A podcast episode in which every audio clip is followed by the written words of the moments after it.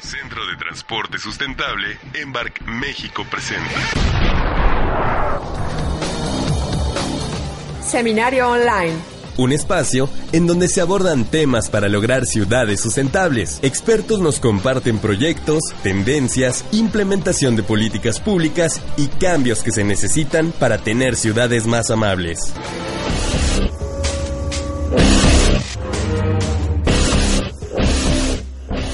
Hola, ¿qué tal? Muy buenos días. Les habla Tania Medina, coordinadora de la vinculación de redes y redes ciudades del CTS Embark México. Quisiera saber si nos escuchan, si pudieran por ahí darnos alguna señal, por favor. Perfecto, pues sabemos que ya nos escuchan. Muchas gracias a todos. Pues para nosotros es un gusto poder presentar como parte de la serie de seminario Historias de Ciudades este seminario titulado Nueva Gobernanza, Experiencias de México en Gobiernos Abiertos. Pues justamente para compartirnos su experiencia nos acompañan Guillermo Ruiz de Teresa, director general de Innovación y Participación Ciudadana en la Coordinación de Estrategia Digital Nacional, Raquel Velarde, ella es directora del implante PIB, y Gustavo Arteaga, subdirector de Planeación Urbana del implante AOMI. Pues muchas gracias, muchas gracias a los tres por, por estar aquí con nosotros y poder compartir el trabajo que hemos estado realizando en conjunto.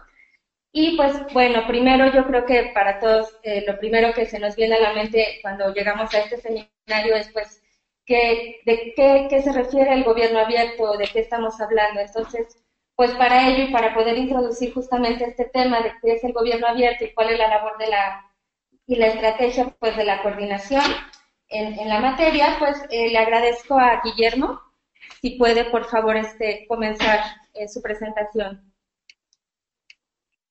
Claro que sí, ¿me escuchan? Eh, mil gracias por, esta oportunidad. Eh, creo que espero que, que podamos en algún punto del webinar tener este, una conversación al respecto, pero iré platicándoles un poquito de cómo, este, desde cómo se estructura la Alianza para el Gobierno Abierto, que, que le da pie a estos esfuerzos a nivel nacional, y después cómo ha ido transitando este, el entender gobierno abierto desde una perspectiva federal a, ya poder materializarlo como una realidad a nivel local. la Alianza para el Gobierno Abierto nace en 2011, eh, resultado de un memorándum iniciado por el presidente Obama tres años antes, y es una alianza que en principio eh, la forman ocho países, dentro de las cuales México fue uno de ellos, con el objetivo de construir un modelo de, como le llaman, de múltiples partes, donde sociedad civil y gobierno estén en igualdad de condiciones, comprometiéndose a políticas públicas muy concretas que ayuden a profundizar en, los, en los, bajo los principios de transparencia, rendición de cuentas, participación ciudadana y tecnología e innovación. la alianza como tal, por ejemplo, tiene un comité directivo, que es la foto que ven ahí, el cual está compuesto por 11 países y 11 líderes de sociedad civil y todos tienen eh, la misma voz y el mismo voto al tomar decisiones a nivel global. México es, eh, fue presidente de, esta, de este comité directivo en 2015 y copresidente con, con Indonesia en 2014 y junto con eh, Sumita Kaimal de, de Iniciativa para lo de la Gobernanza de los Recursos Naturales, que fue nuestra copresidenta de, de sociedad civil. Entonces, como pueden ver, desde la propia gobernanza de la alianza se fortalece precisamente los principios que busca impulsar, que es que sociedad civil y gobierno se sienten a la mesa y juntos desarrollen un plan y, aterricen iniciativas concretas que sean medibles en el corto plazo. Creo que algo de lo que es muy interesante de la alianza y por lo que ha funcionado muy bien es que, a diferencia de otros foros multilaterales donde solo se trata de compromisos de alto nivel a nivel político, la alianza construyó una plataforma para tener herramientas muy concretas en, las que los países y sociedad civil pudieran trabajar hacia adelante. En este caso tenemos lo que llamamos los planes de acción nacionales, que son planes de acción con una vigencia de dos años, que se construyen en, en conjunto con sociedad civil. En algunos países bajo una mera consulta, en otros países como México realmente es un modelo de co-creación y este, se construyen estos, estos planes de acción se tienen que llevar a cabo en dos años bajo principios muy, muy, muy prácticos y muy específicos. Y después hay un modelo independiente de revisión, un mecanismo independiente de revisión, es decir, un académico de forma independiente, financiado en este caso por la alianza, hace una evaluación sobre los alcances del plan de acción, el nivel de ambición, el nivel de impacto, y le da recomendaciones de regreso al núcleo de sociedad civil y de gobierno que participaron en la construcción del mismo para mejorar. En México llevamos ya, estamos ahorita en la construcción de nuestro tercer plan de acción.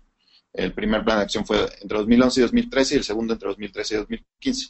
Y una de, los, de las reflexiones que tuvimos nosotros como República Federal, pero que compartimos con muchos de nuestros países, de nuestros colegas de otros países, es lo lejano que muchas veces está el gobierno federal de la realidad cotidiana de la ciudadanía y cómo una agenda que impulsa la participación ciudadana, la transparencia, la rendición de cuentas, forzosamente tiene que mirar a lo local y, comenzar a construirse desde ahí.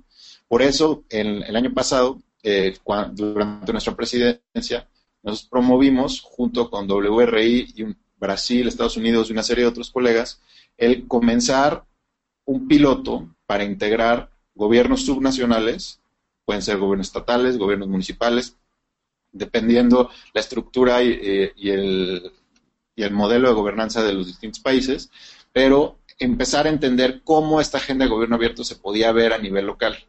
Todavía no entendiéndolos como miembros más de, la alianza, pero sí en un periodo de dos años poder evaluar qué indicadores son los, los, los adecuados, cuál es el nivel de apoyo que se necesita, en fin. Se lanzó una convocatoria a nivel global, México tuvo una, una participación sin precedentes, fue el país que sin duda este, participó de manera más numerosa, casi 11 distintos gobiernos locales sometieron una solicitud de forma exitosa, y al final un panel independiente eligió 14 gobiernos locales para trabajar durante los siguientes eh, dos años. de parte de México, el, seleccionado fue Jalisco.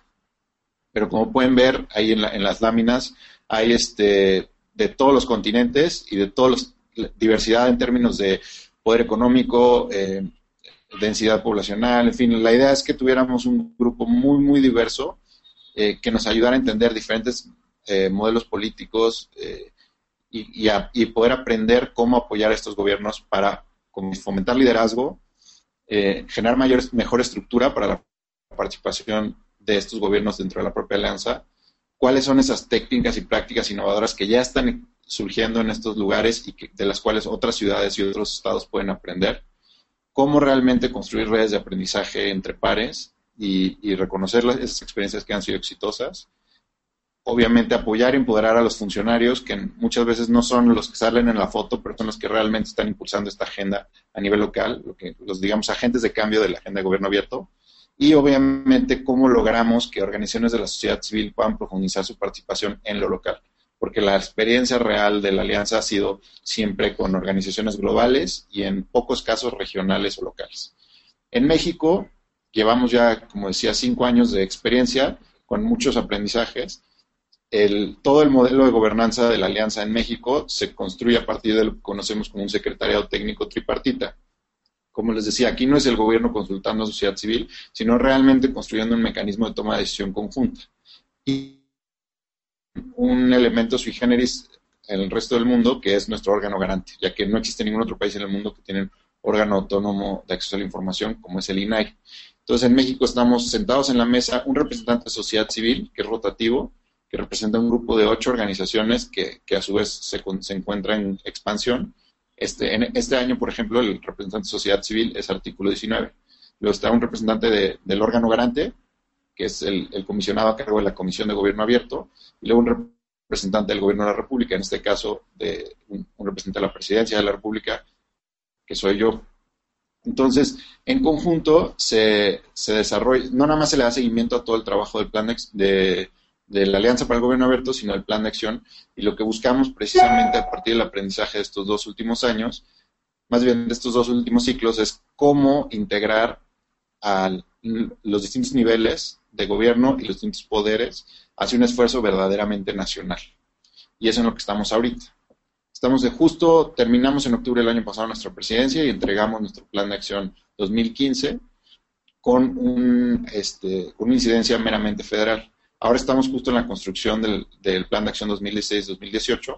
Tendremos todo junio la consulta dentro de estos seis ejes temáticos, les llamamos jornadas abiertas, y el objetivo es cada uno de estos ejes, derechos humanos y fortalecimiento del Estado de Derecho, igualdad de género, Sistema Nacional Anticorrupción, gobernanza de recursos naturales, pobreza y desigualdad y servicios públicos, sea nuestro punto de partida para donde todos los involucrados, representantes de gobiernos locales, legisladores, ciudadanos, puedan ayudarnos a determinar un objetivo 2030, o sea, qué objetivo de política pública quisiéramos lograr dentro de la agenda de gobierno abierto para 2030, bajo la perspectiva de los objetivos de desarrollo sostenible, y que eso nos dé pie a lo que llamamos después las mesas de trabajo, donde traduciremos esos objetivos 2030 a compromisos muy concretos para los siguientes dos años.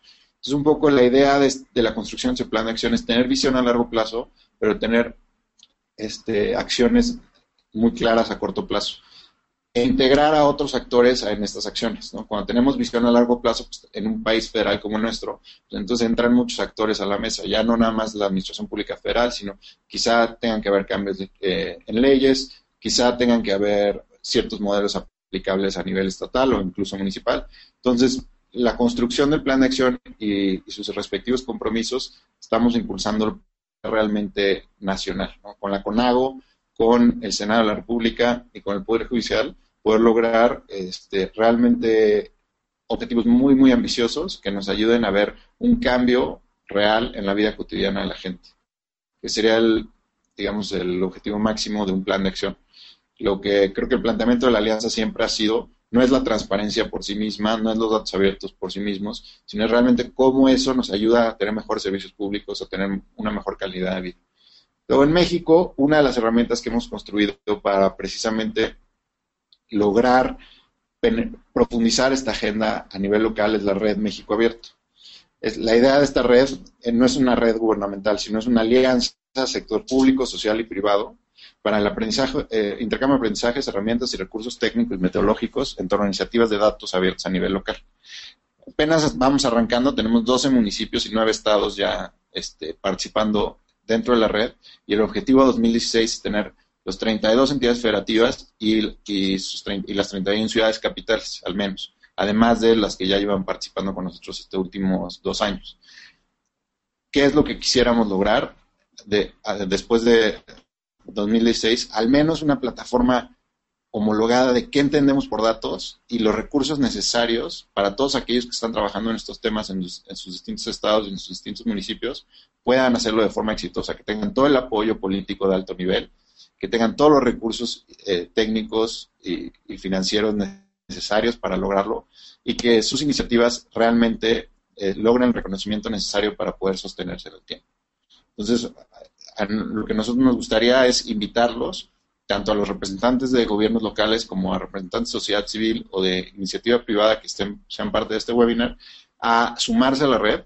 Este, el, sitio de internet es mxabierto.org necesitamos realmente jalar todos para, lograr una, alianza entre los distintos sectores que realmente pueda ayudar, ayudar a llevar esta agenda mucho más allá de, de, dónde está ahora.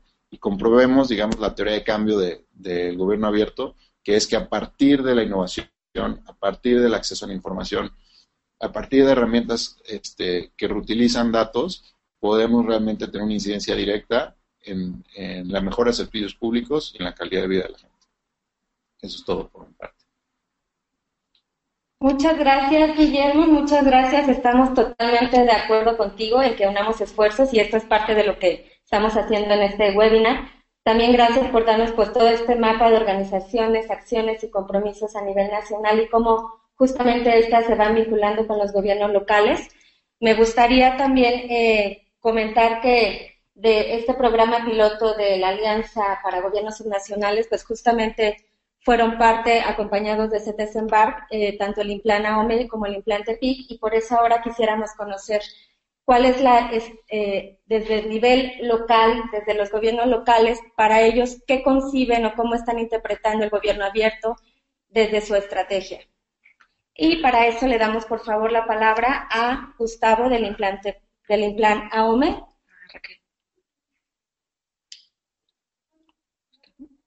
Te escuchamos, Gustavo. Buenos días. Me escucho, ¿verdad? Bueno. Bueno. Eh, ¿Sí, sí se escucha el audio? Sí, Gustavo, te escuchamos. Adelante, adelante. adelante.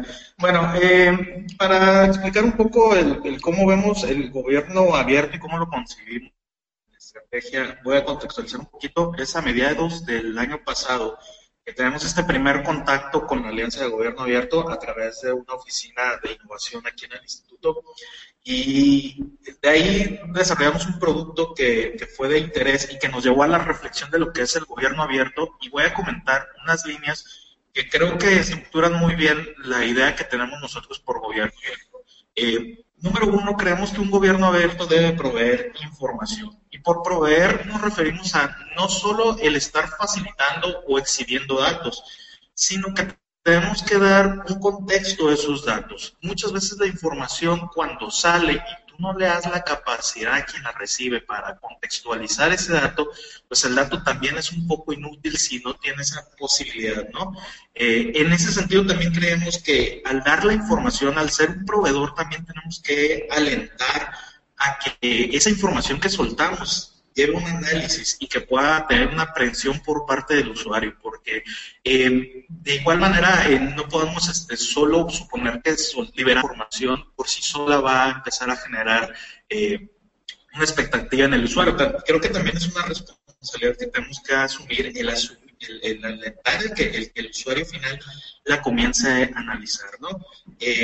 Otra de las líneas que estructura nuestra idea de un gobierno abierto es que debemos de ser facilitadores de los medios y las herramientas.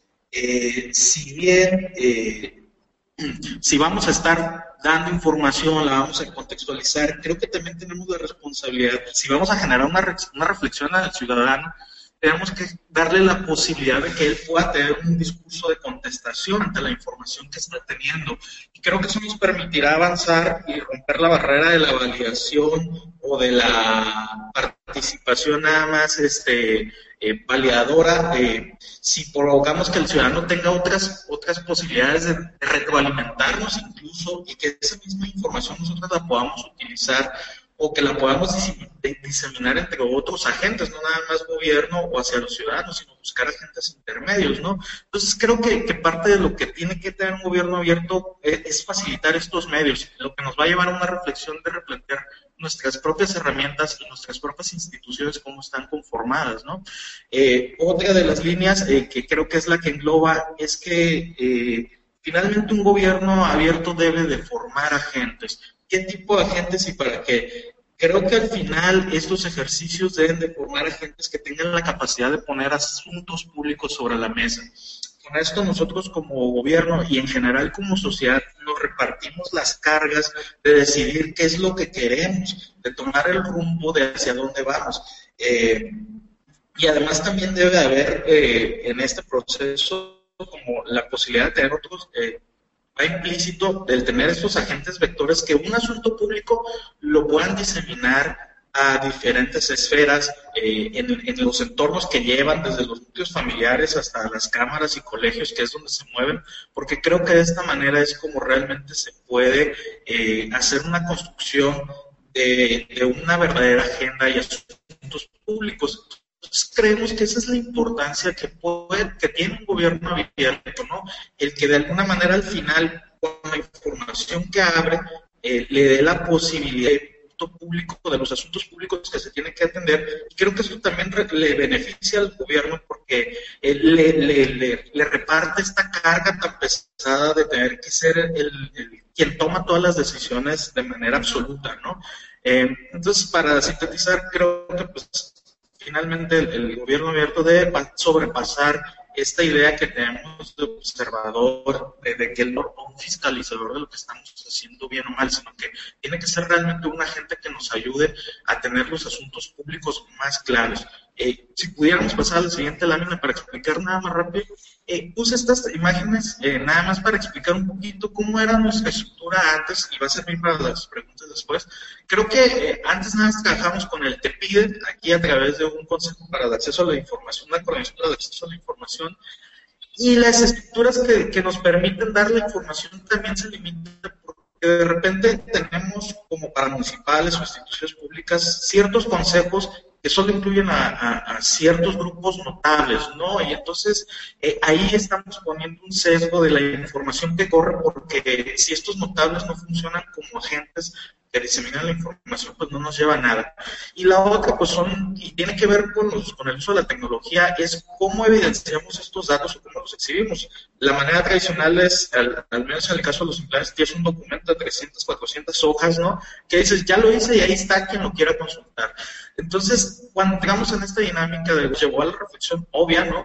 De, que tenemos que usar otro tipo de tecnologías para poner esa información disponible si queremos lograr lo que comentaba, ¿no? esa atención por el usuario, esa posibilidad de generar una reflexión y retroalimentarnos, y esa eh, eh, posibilidad de, tener agentes que además diseminen o, divulguen lo que estamos haciendo. Y esa sería la noción que, estamos armando, que estamos estructurando de, de un gobierno abierto, ¿no? Con esto concluiría esta. Ah, muchas gracias, Gustavo. Pues vamos a escuchar ahora desde la ciudad de Tepic qué es lo que qué es lo que ellos están entendiendo por gobierno abierto y pues vamos a ver también en qué estamos coincidiendo desde los implanes. Adelante, Raquel. Gracias. Buenos días, buenos días a todos. Buenos días. Pues en el caso de, de Tepic, nosotros tenemos el orgullo de decir que estamos incursionando de manera paulatina, pero segura, y con toda la convicción en este plano de, del gobierno abierto, principalmente en lo que tiene que ver con eh, la participación ciudadana para la mejora de sus espacios públicos, por un lado, y, y otros temas que ahorita voy a comentar. Desde el principio de la administración en el Plan Municipal de Desarrollo 2014-2017 se plantea bien claramente como uno de los derechos humanos de nueva generación el derecho de la ciudadanía a tener un gobierno abierto y eventualmente llegar a tener de verdad una ciudad abierta, un municipio abierto, esto es, que la gente pueda tener acceso a los datos que requiera de su gobierno municipal, que la gente pueda tener acceso a la decisión de qué tipo de obras y acciones se realizan en el municipio con el recurso que se obtiene de las diversas fuentes que se, se tienen a, a disposición. Y finalmente, en la participación del cuidado, el mantenimiento, la construcción, pero especialmente en, en, la conservación de sus áreas comunes, ¿no? Esto es lo que nosotros hemos estado trabajando. Como, como les digo, en comparación con otros lugares, nosotros estamos eh, como en una etapa muy incipiente, pero principalmente nos hemos abocado a lo que nosotros nos hemos abocado es a la participación ciudadana en espacios públicos. Ese es nuestro fuerte, es el, el caso que platicaremos a continuación. Y en relación a, a los datos abiertos, Estamos apenas en, una, en un estadio muy inicial. Estamos eh, intentando formar parte de, la red México Abierto. Apenas vamos en la etapa de platicar con los, con los funcionarios, que es una etapa que a nosotros nos parece fundamental, que, se comprenda la importancia de la, de la, involucración de la sociedad, de la ciudadanía, en, lo que es el gobierno abierto, en, lo que es el acceso a los datos, en, el factor de transparencia, que también se tiene ya avances importantes. Estas cuestiones de transparencia tienen más, más bien que ver con cuestiones legales que con la cuestión de voluntades políticas, que sí tiene más eh, incidencia en la situación de la participación ciudadana en, el rescate de esos espacios públicos. Ahí es donde está nuestro fuerte, ahí es donde hemos estado haciendo eh, lo que es el énfasis y hemos tenido muy buena respuesta de la ciudadanía.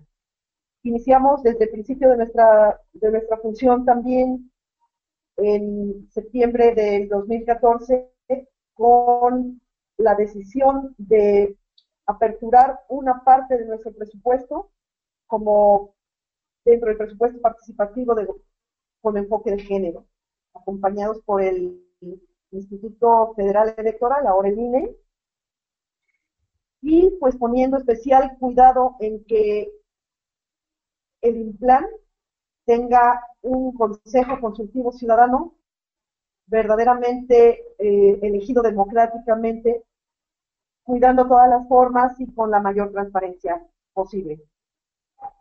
Nosotros estamos en, en la mejor disposición de aprender de todas las ciudades que tengan eh, experiencias, que tengan eh, evidencias de buenas prácticas para poder seguir adelante en este proceso. Muchas gracias Raquel, pues justamente es lo que, lo que queremos compartir aquí con todas las ciudades y también este, pues les agradecemos que vayan enviando también sus preguntas que les vayan surgiendo.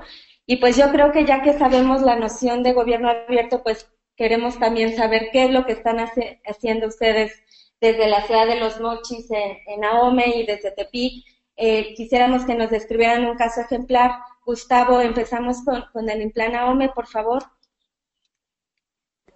Correcto, gracias. Bueno, el caso, bueno, el, caso que nosotros eh, consideramos emblemático es nuestro sistema de información geográfica y no tanto por el uso que tiene la herramienta, sino porque la estructura que yo comentaba con la respuesta a la pregunta anterior salió de la reflexión y de lo que sucedió después de presentar esta herramienta.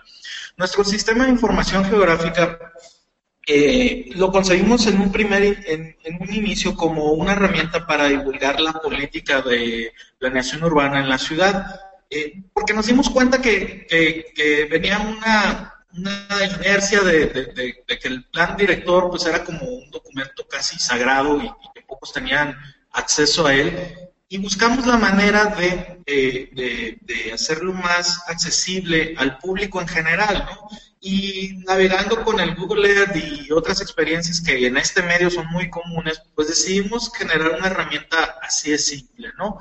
Eh, coincidió para esto y queriendo poder llegar al máximo de público que pudiera tener conocimiento de esta herramienta, decidimos eh, lanzar un evento para comunicar que, iba a estar esta herramienta disponible. Si podemos ver la, siguiente, la siguiente lámina, la de la imagen.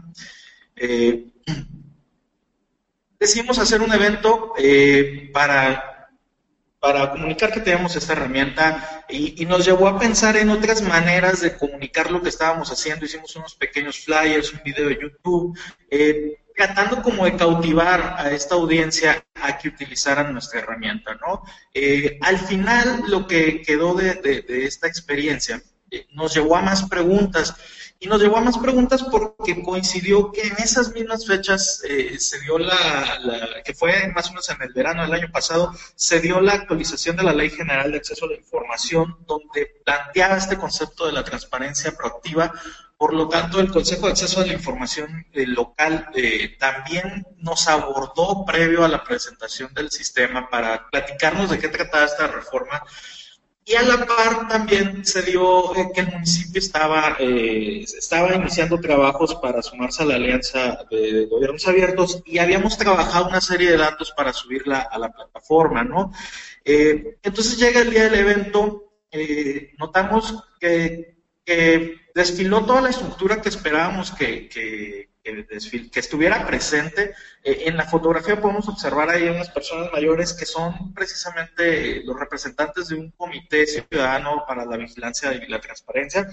Eh, y nos dimos cuenta que, que, estábamos limitándonos, o sea, a pesar de que habíamos hecho este gran esfuerzo, nos estábamos todavía limitando y nos planteamos que una parte de la limitación era la misma estructura eh, de participación con la que había sido concedido el instituto, este, un consejo que tiene unos participantes limitados, eh, que así lo, lo, decidió la ciudadanía en su momento, pero creo que lo importante de, reflexionar sobre los gobiernos abiertos es también ponerse a repensar cómo, cómo tus estructuras también te limitan, ¿no? ¿Qué tienes que cambiar también para cumplir con esto? Porque si bien tenemos ya la noción de, de datos abiertos, creo que necesitamos también nosotros poner en la mesa una gama más amplia de, de, medios para poder acceder al público y ya no nada más estos, estos medios solemnes eh, o, de notables, sino que tenemos que nos, nos, empezamos a preguntar qué más podemos hacer. Si podemos pasar a la siguiente lámina, por favor. Eh, Entonces cuestionamos la misma información que teníamos, las herramientas, las técnicas, decidimos que necesitábamos ampliar la gama. También empezamos a notar de, una manera abrumadora eh, los segmentos de población a los que estábamos dirigidos, segmentos muy técnicos, eh, que al final nos, decíamos, bueno, eh, la, política pública se queda en estas esferas, pues, y es bueno, pero son esferas compuestas a veces solo por ah, máximo 200, 300 individuos, ¿no? Y entonces de esa manera no, no podemos pensar en trascender a, poner un asunto público si solo para 300 o 500 personas el tema que nosotros que a nosotros nos interesa existe solo en esas 500 cabezas, ¿no? Entonces también nos, replanteamos este, el, buscar nuevos segmentos de población eh, y obviamente nos hicimos la pregunta si estábamos comunicando algo solo exhibiendo, ¿no? Al verlo, lo,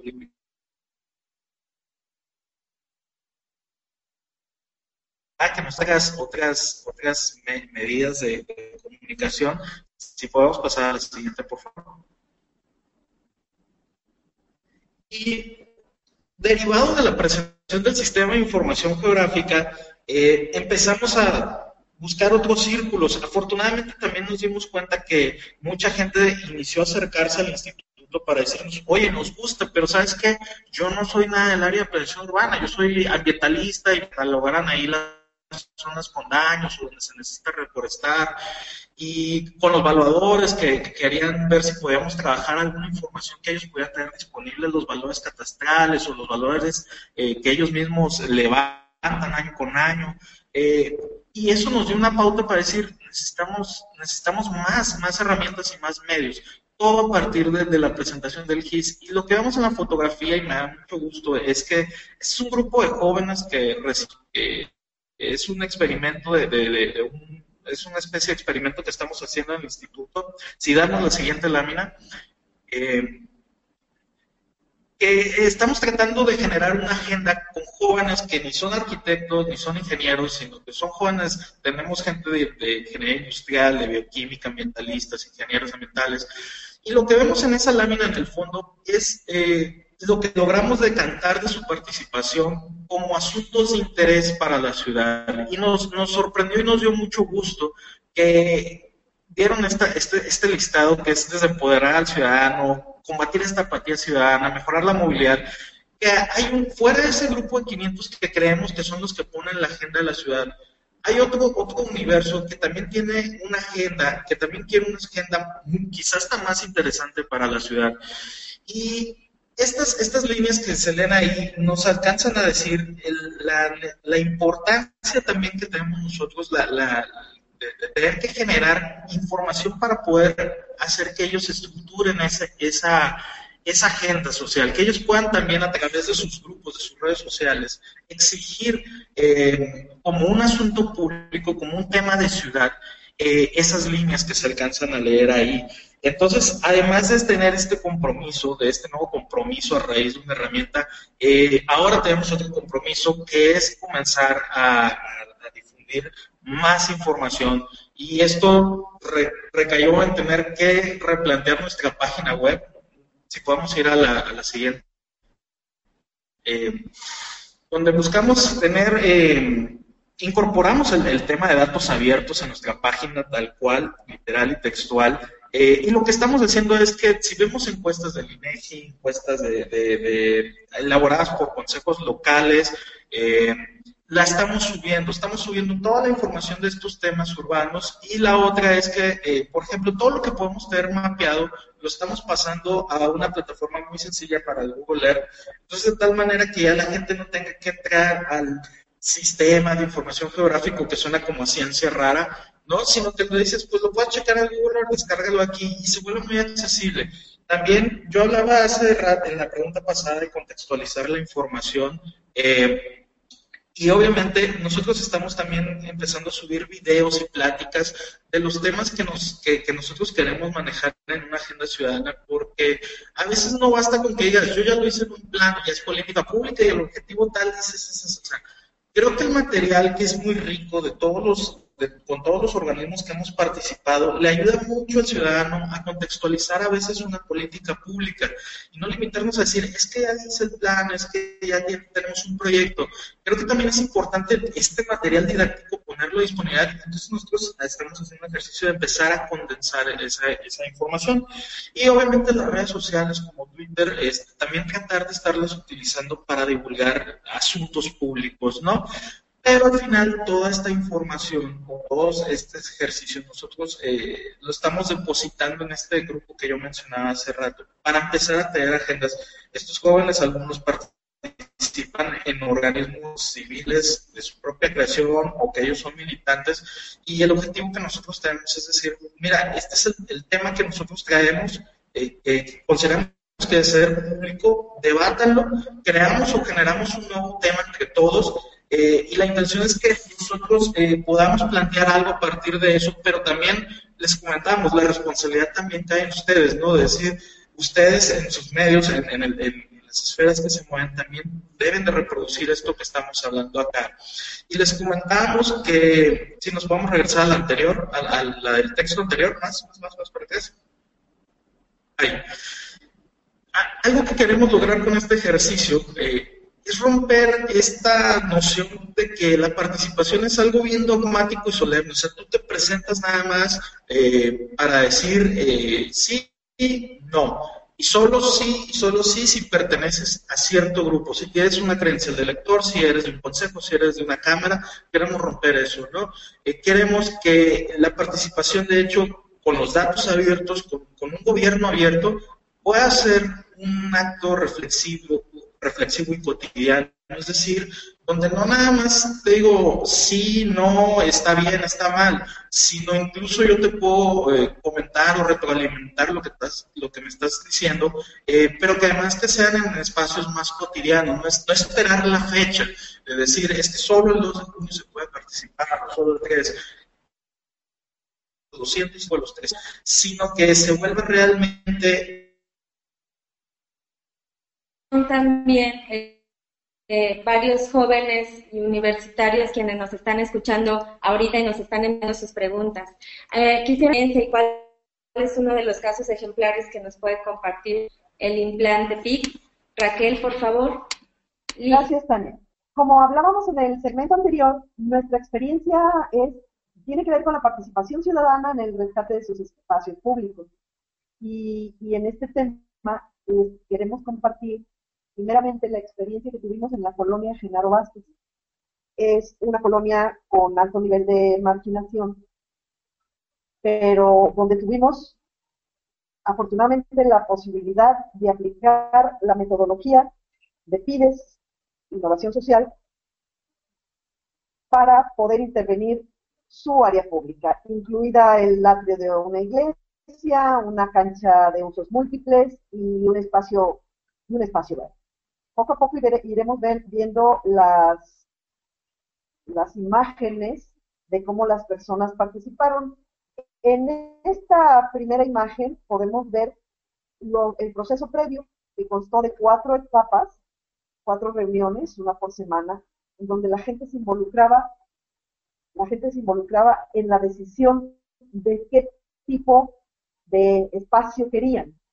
Ellos fueron los que tomaron la decisión de qué requerían, qué necesitaban, qué era lo que más ah, les, les hacía falta, cómo podían participar ellos si en la realización de la actividad propiamente o en, en, la, en el cuidado posterior de lo que se hiciera en la colonia.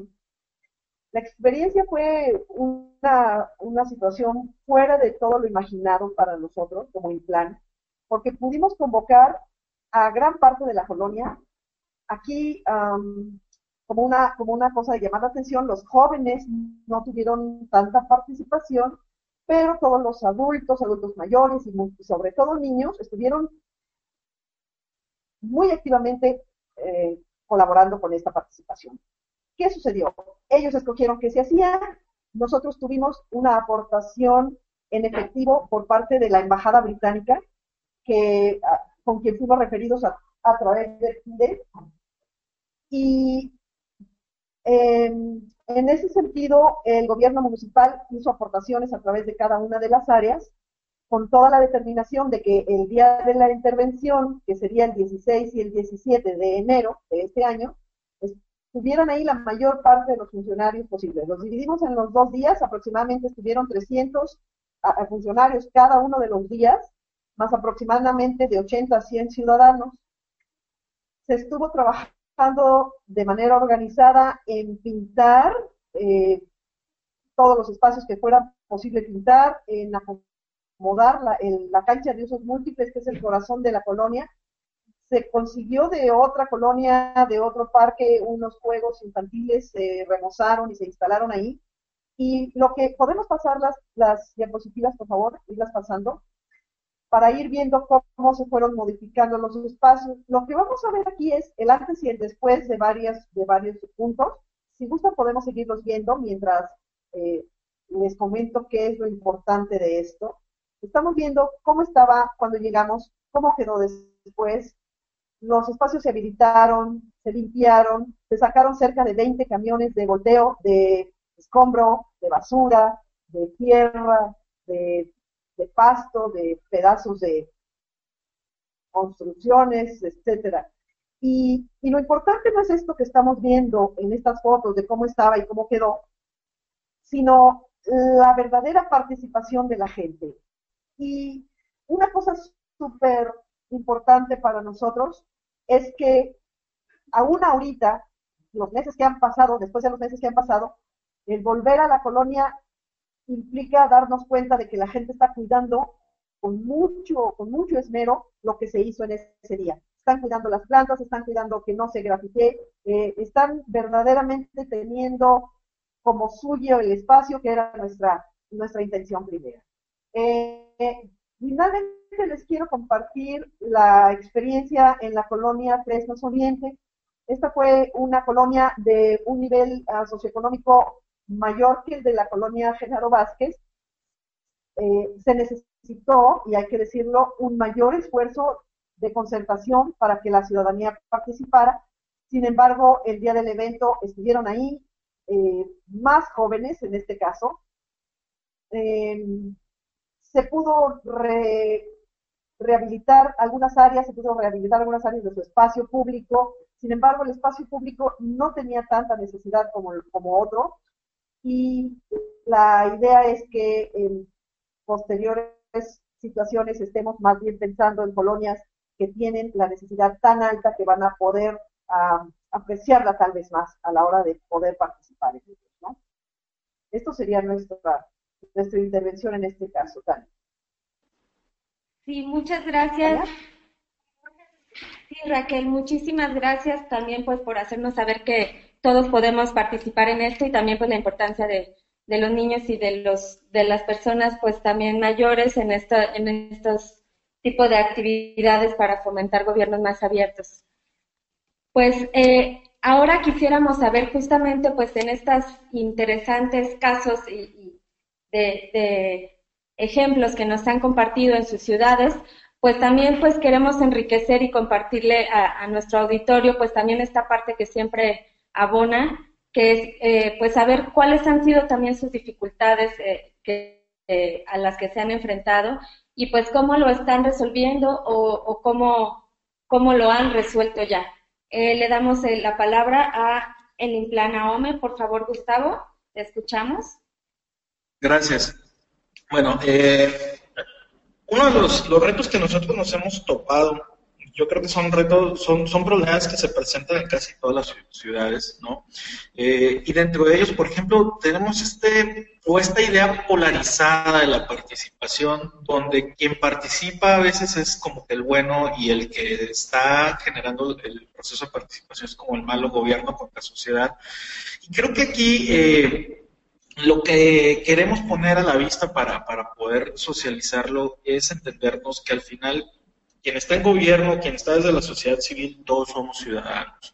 Y parte de, los retos que, enfrentamos en este aspecto es vernos y asumirnos en un proceso de participación, de apertura de información de un gobierno abierto, de asumirnos todos al, final del día como un ciudadano más y nos lleva a una responsabilidad eh, mayor, porque quiere decir que yo desde gobierno también tengo la obligación, desde un gobierno abierto, de salir, de salir de mi institución para, para poder aportar. Es decir, no puedo quedarme yo decir, a mí el plan solo me da... Eh, eh, la facultad hasta aquí y hasta aquí me quedo. No, lo que nosotros hemos iniciado a hacer es buscar estos nuevos espacios, incluso eh, incorporándonos a, otras estructuras de, participación civil para poder nosotros eh, entablar un discurso. Creo que creo que, que, como gobierno tenemos que salir y ponernos como en el centro de los grupos como facilitadores un problema que, que, nos topamos muy seguido es la apatía y el escepticismo al regreso de los espacios públicos. Cuando tú les ofreces un nuevo medio una nueva herramienta, hay cierto temor o muchas veces escuchas la típica frase de es que eso ya lo hicimos y no funcionó, ¿no? Eh, y en este, en este asunto creo que lo que ayuda mucho es entablar un diálogo con el ciudadano para ponerle nuevas preguntas. Oye, ¿por qué no funcionó?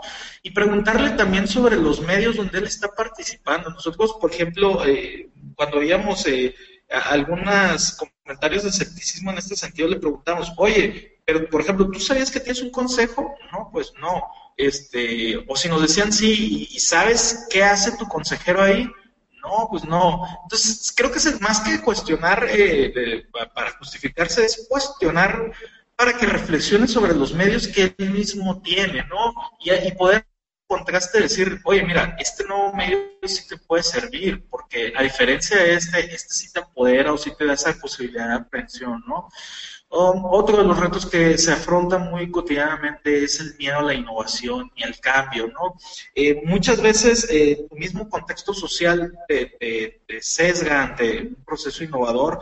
hablamos mucho de, del uso de, de las nuevas tecnologías para los datos abiertos y la información, pero creo que tenemos que tener en cuenta también que es, el porcentaje de la población que utiliza Internet anda rondando 40% me parece, pero todavía tenemos un porcentaje importante de la población que no tiene acceso a estos medios, ¿no? Entonces creo que también como gobierno abierto no puedes abandonar esa parte de esos ciudadanos y tienes que seguir pensando y trabajando en algunas formas más eh, tradicionales o convencionales de participación. Creo que los consejos vecinales y al acercarte a ellos nunca, de, nunca dejar de ser útil. Eh, y tienes que pensar también en esta parte de la población eh, que no tiene ese acceso, ese nivel de acceso, o empezarlos a preparar. Creo que, por ejemplo, en la estrategia de dar datos, eh, este, espacios públicos con Internet gratuito es muy asertivo en ese sentido, porque te ayuda a poner estos medios al centro, ¿no? Pero creo que como, como, como gobierno, y si te, quieres poner como un gobierno abierto, tienes que eh, siempre estar pensando también en, esos sesgos que te puede producir la, la, innovación. Y referente al cambio, pues sí, siempre es difícil romper la inercia de que es que así lo hacíamos, es que así me gustaba, pero creo que aquí ayuda mucho cuando tú eh, empiezas a meter nuevos actores en el juego. Yo decía, hay estructuras muy solemnes donde es la Cámara o el Consejo, que tienes que tener ciertos requisitos para poder entrar. Eh, y por ejemplo, el ejercicio que estamos llevando a cabo con los jóvenes eh, tiene un fin que es precisamente poderlos poner en algún punto en la palestra de estos consejos solemnes y que entre un nuevo actor ¿no? Eh, a, los asuntos públicos con una visión diferente, fresca, eh, que puede ayudar a catalizar un cambio, ¿no? A decir, bueno, es que ese 20% que siempre participaba se asumía como el, responsable de todo el asunto público, pero cuando empiezas a integrar a los nuevos actores, este, creo que también empiezan a cambiar su discurso y se dan cuenta que allá afuera rompes ese, ese cerco que te autoconstruyes a veces como, como sociedad, ¿no? Y pues eso tiene que ver con el último punto de los retos de, los elegidos o los especializados, ¿no? Que también este, del lado de, del gobierno también pasa, ¿no? De que pues es que soy el técnico y soy el que lo entiendo. Eh, yo decía al inicio de mi, de mi respuesta, tenemos que asumirnos como ciudadanos y creo que, que el, mayor reto que plantea esto es decir, eh, que ambos lados tenemos que cuestionarnos los medios y los modos en que estamos propiciando la participación. Tanto el gobierno municipal tiene que empezar a revisar sus estructuras de cómo están sus consejos ciudadanos, qué herramientas tiene para producir la, participación y qué, qué limitantes les da o qué productos le ofrece esa participación, pues porque si nada haces validar, pues, híjole, no me sirve mucho, ¿no? Creo que, que si quiero ser un gobierno eficiente, debo tener más posibilidad de crear como una especie de crowdsourcing para crear mi información y mis productos, ¿no? No nada más decir, está bien o está mal, quitarnos ese, ese papel y esa carga de decir, yo soy el, el técnico que lo entiende, ¿no? Y al otro lado, creo que también los ciudadanos deben empezar a cuestionarse, oye, pues la estructura de consejo así como tal, me está produciendo algo, o sea, me genera cambios, me da esa posibilidad de yo acercarme eh, en el momento que tengo un interés a, aportar algo, a aportar realmente, ¿no? Eh, entonces creo que, parte del reto eh, que viene más, que viene es, es, precisamente esta reevaluación de la estructura de gobierno, ¿no? a mí me parece que, es, es, una demanda que ya también en el país es, muy necesaria, ¿no? El repensar las formas de gobierno, pero creo que el, el, asunto de los datos abiertos nos va a encaminar poco a poco a, a esto, ¿no? Y creo que más desde una cuestión de estar informados es un proceso de, de, apertura social. Yo lo, lo razono al final del día como un una especie de, de, incitar un, proceso científico, de pensamiento científico en la sociedad, de decir, de poder nosotros brindar información, reflexionarla, pero también regresarla y ver qué sucede con esa información que regresa, cómo se reproduce, a qué vertientes nos lleva y hacia dónde se deriva. Eh, y finalmente, eh, cómo, cómo nos, nos acaba impactando como sociedad. ¿no? que al final el tema de datos abiertos, de gobiernos abiertos, es definitivamente un proceso de apertura social que inicia por esta parte, por los medios, por las herramientas y por las estructuras, que van a irse modificando de aquí en adelante, es, es, creo inminente, pero que nos va a llevar a esa posibilidad de ya no tener, más bien de poder tener diálogos sociales sobre asuntos públicos. Y eso creo que es, es lo más importante. En cuanto a nuestra estrategia, pues sí, obviamente nosotros estamos saliendo a generar a buscar estos nuevos espacios y podamos pasar a la nueva, a la última diapositiva del plan. Eh, ganas para comentar esta parte. Por ejemplo, ahí estamos en un hackathon que citaron a puro programador y ahí nosotros decidimos ir porque resulta que estos programadores les iban a confeccionar al Consejo de Vigilancia y Transparencia una herramienta para que pudieran estar eh, captando datos. Entonces nosotros fuimos con todo el ímpetu y el ánimo de decirle, oye, además de captar datos, necesitas este, saber cómo, para qué quieres el dato, qué te va a producir el dato. Y se volvió un, ejercicio más enriquecedor. Eh, y creo que las apps al final que generaron estos programadores llevaron mucho de, la semillita que fuimos a, sembrar ahí. Y obviamente fue un concurso eh, casi a nivel de experimentación.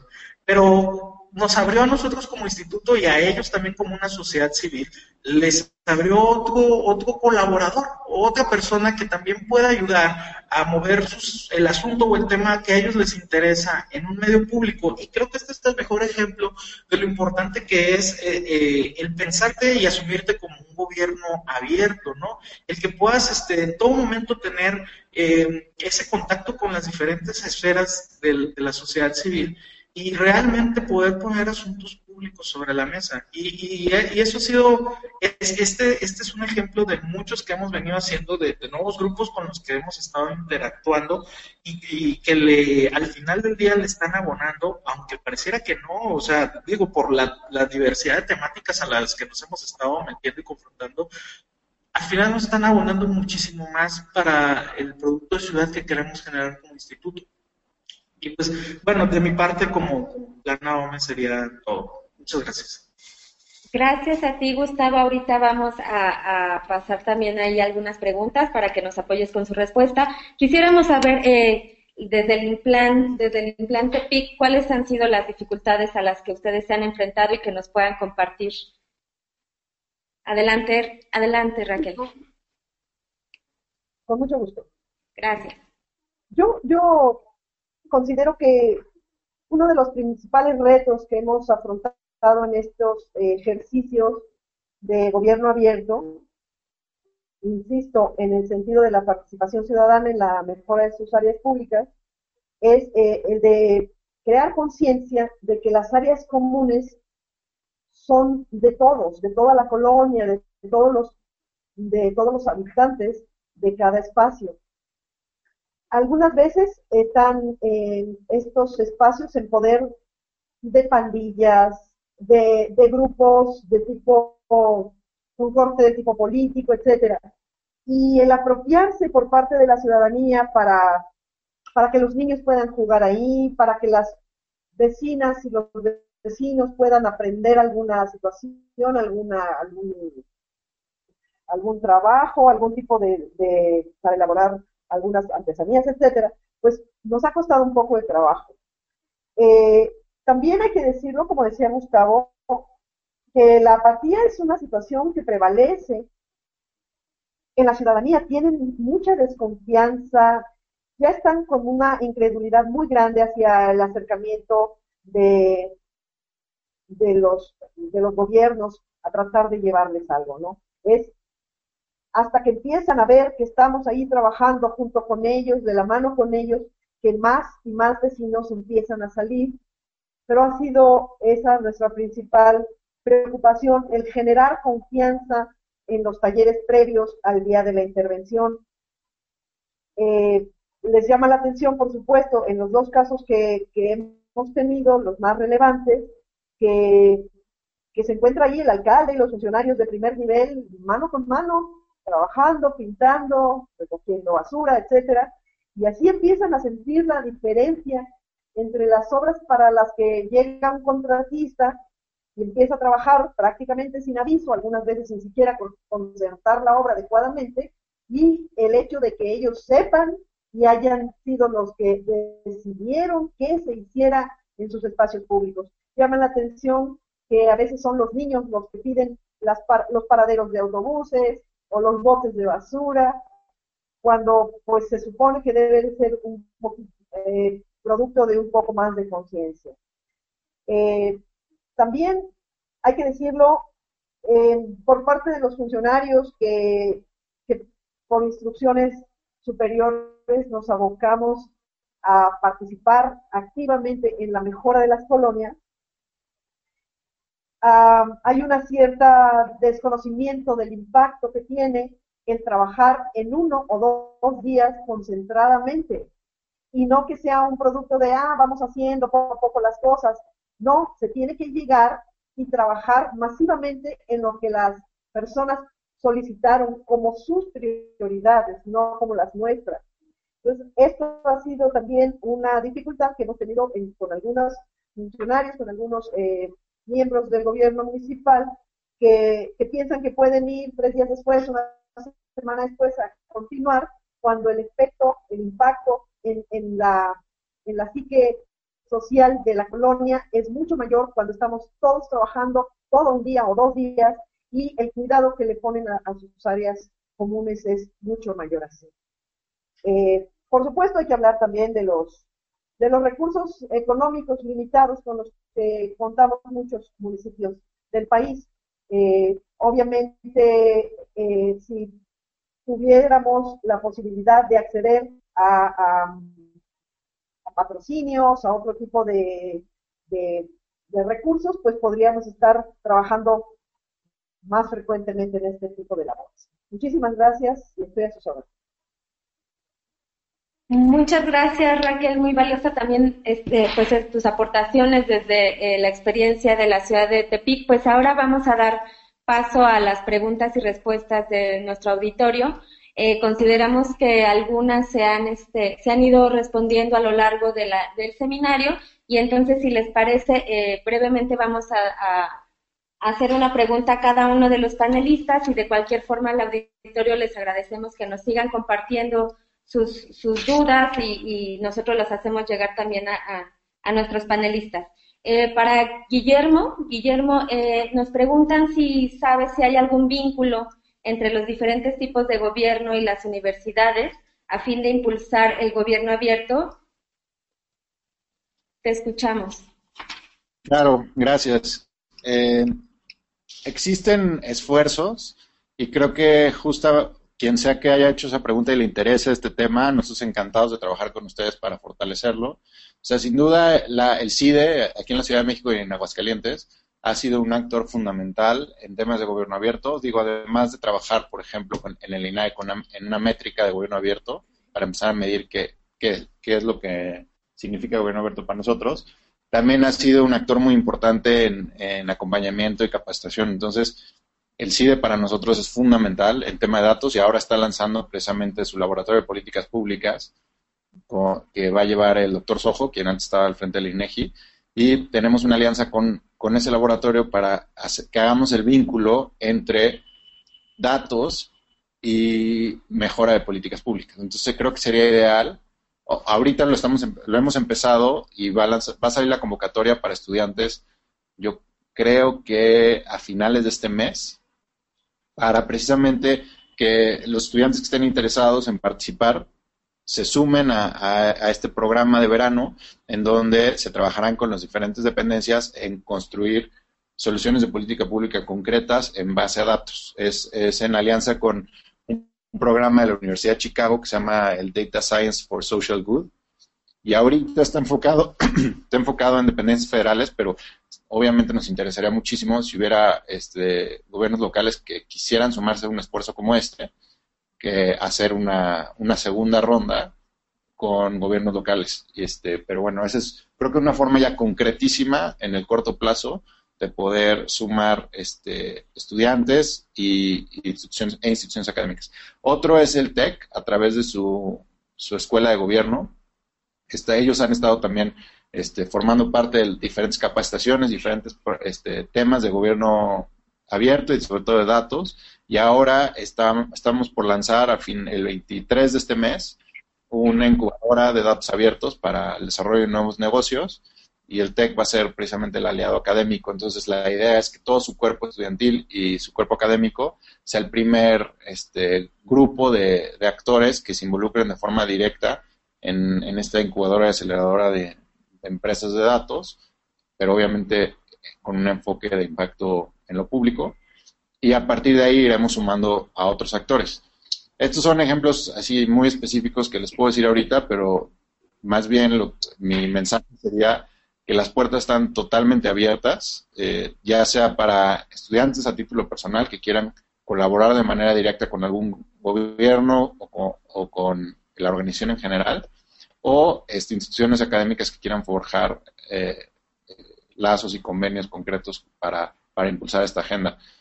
entre más, esta agenda es una agenda muy ambiciosa, muy difícil, como ya le dijeron mis colegas de Tepic y Aume, este, con muchísimos retos, pero también que despierta mucho interés y muchas pasiones eh, desde diferentes ámbitos. Entonces, para nosotros lo fundamental es que trabajemos hacia un mismo objetivo y construyamos este, cada vez más densidad en, este, en este tema. Entonces, encantados de, en mi correo, si, si lo quieren apuntar por ahí, es ruiz de teresa arroba presidencia.gov.mx. quien tenga alguna pregunta, alguna propuesta, eh, estamos este, totalmente abiertos y es más entusiastas de que por favor lo hagan.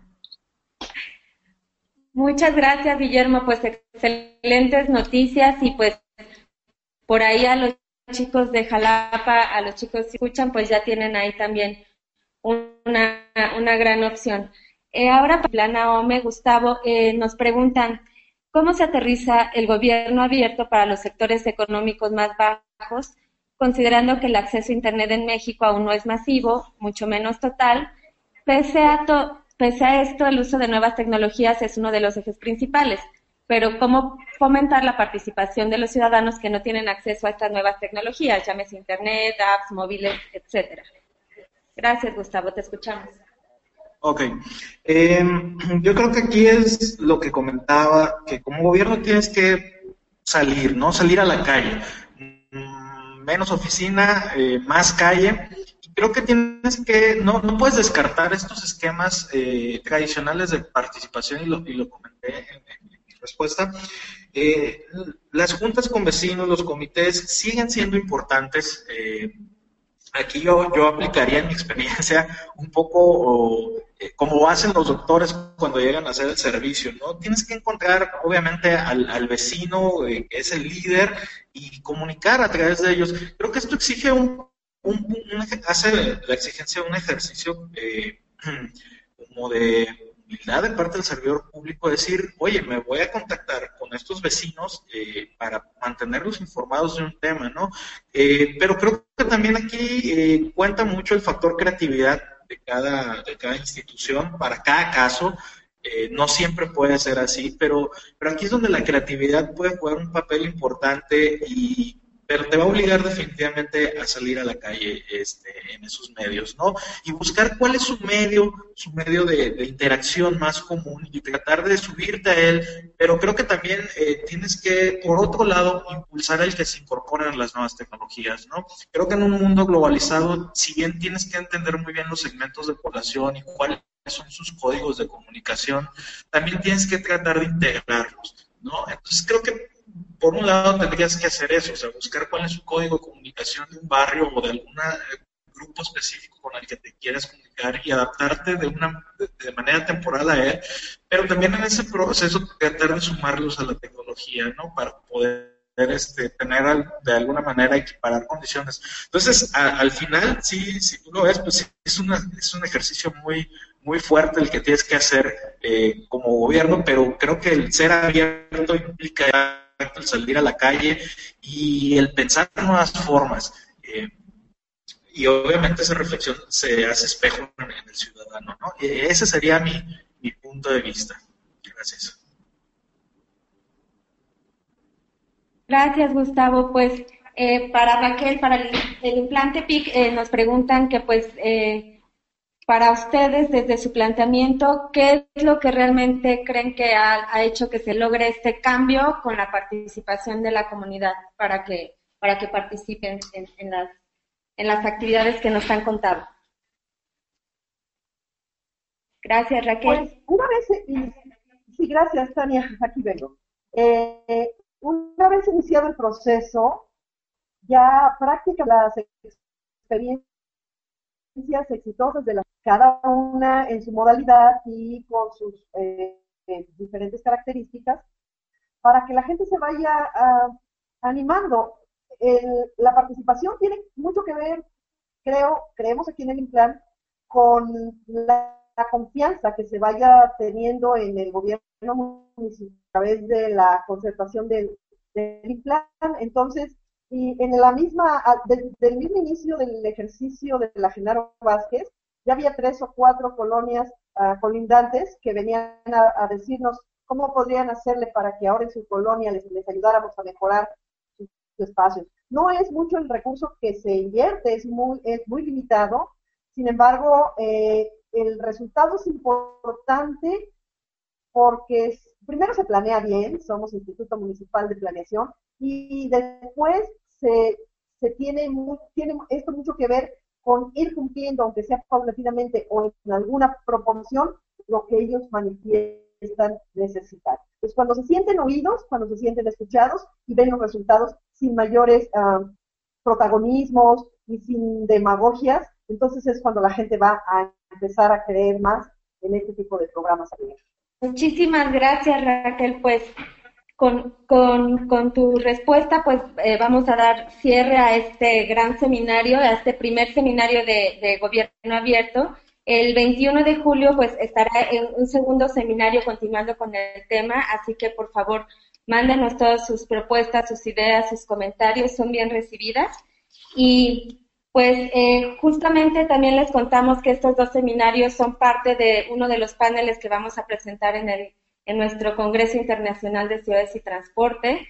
Los invitamos ahí a, participar, a formar parte de este gran evento. Les comento que es del 10 al 12 de octubre y el día 13 de octubre también tendremos algunas actividades, algunos proyectos, eh, eh, algunos talleres post-congreso.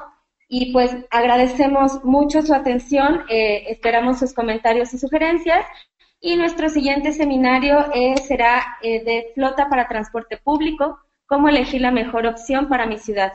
Eh, estén atentos, seguimos, vamos a pasar este seminario en nuestra página, estará en YouTube y esperamos todos sus comentarios serán bienvenidos. Muchas gracias a Raquel, a Guillermo y a Gustavo. Fue un gusto poder compartir el, trabajo que hemos estado haciendo en conjunto y justamente es la labor de la red de ciudades de CTS en Bar con poder intercambiar experiencias. Les agradecemos y nos vemos hasta la próxima.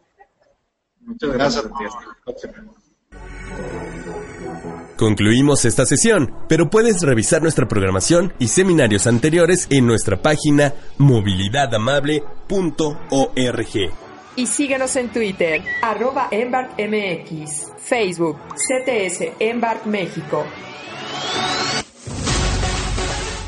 Seminario Online, un espacio para compartir el conocimiento. Centro de Transporte Sustentable Embark México.